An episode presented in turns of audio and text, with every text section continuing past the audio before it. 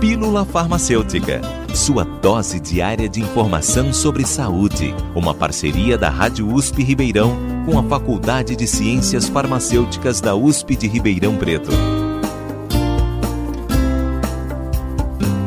Você conhece os riscos do uso de psicofármacos durante a gestação? Nessa pílula, vamos falar sobre os riscos de toxicidade neonatal e toxicidade comportamental tardia, que podem ocorrer em caso do uso de psicofármacos durante a gestação. A toxicidade neonatal, ou síndrome de abstinência, consiste em síndromes perinatais com sintomas físicos e comportamentais, que ocorrem logo após o nascimento do bebê. Por exemplo, o uso dos antidepressivos tricíclicos no terceiro trimestre da gestação pode produzir sintomas neonatais transitórios de toxicidade ou de abstinência, na forma de irritabilidade, agitação, dificuldade de sucção e ainda efeitos anticolinérgicos, como constipação, taquicardia e retenção urinária. Algumas complicações que ocorrem com frequência em neonatos cujas mães usam antidepressivos e SRS no final da gestação incluem distúrbio respiratório leve, taquipneia, retardo no choro, tremor, vômitos, aumento no tônus muscular e entre outros.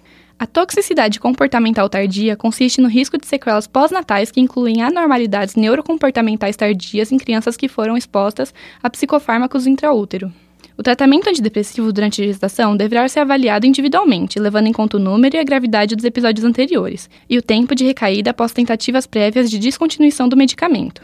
A descontinuação do antidepressivo de duas a três semanas antes da concepção é a medida mais segura para mulheres que estão estáveis e que previamente conseguiram se manter bem durante alguns meses sem a medicação. O risco de efeitos maléficos sobre o feto aumenta de acordo com a dose da medicação, mas não se deve fazer o uso de subdoses, pois isso pode causar danos além de um tratamento ineficaz. Nunca se automedique ou interrompa o uso de medicamentos sem antes consultar o médico. Somente ele poderá dizer qual medicamento, dosagem e duração do tratamento é o mais indicado para o seu caso. Giovana Bingre, estudante da Faculdade de Ciências Farmacêuticas de Ribeirão Preto, para a Rádio USP. Você ouviu Pílula Farmacêutica.